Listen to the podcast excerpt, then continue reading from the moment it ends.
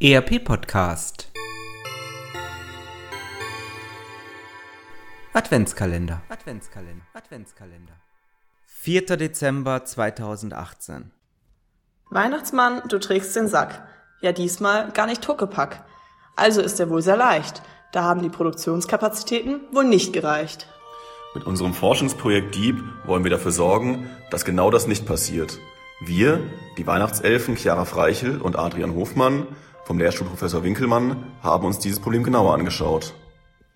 Durch den ersten Testlauf konnte dieses Jahr gezeigt werden, wie der Osterhase dem Weihnachtsmann beim Produzieren der Geschenke aushilft.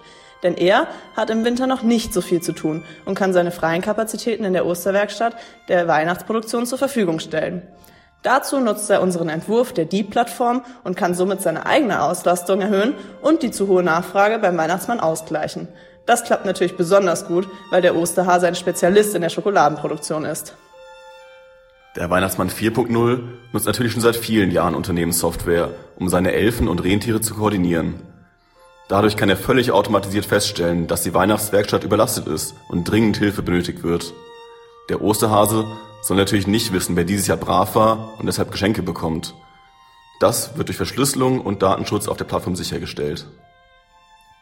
Dank Dieb wird also in Zukunft nicht nur Weihnachten die Zeit des Teilens sein. In diesem Sinne bedanken wir uns für die Unterstützung aller mitwirkenden Unternehmen und freuen uns auf viele weitere Kooperationen im nächsten Jahr. Frohe, Frohe Weihnachten. Weihnachten! Das war ein Adventskalendertürchen des ERP Podcast 2018. All unseren Hörern wünschen wir eine schöne Advents- und Weihnachtszeit.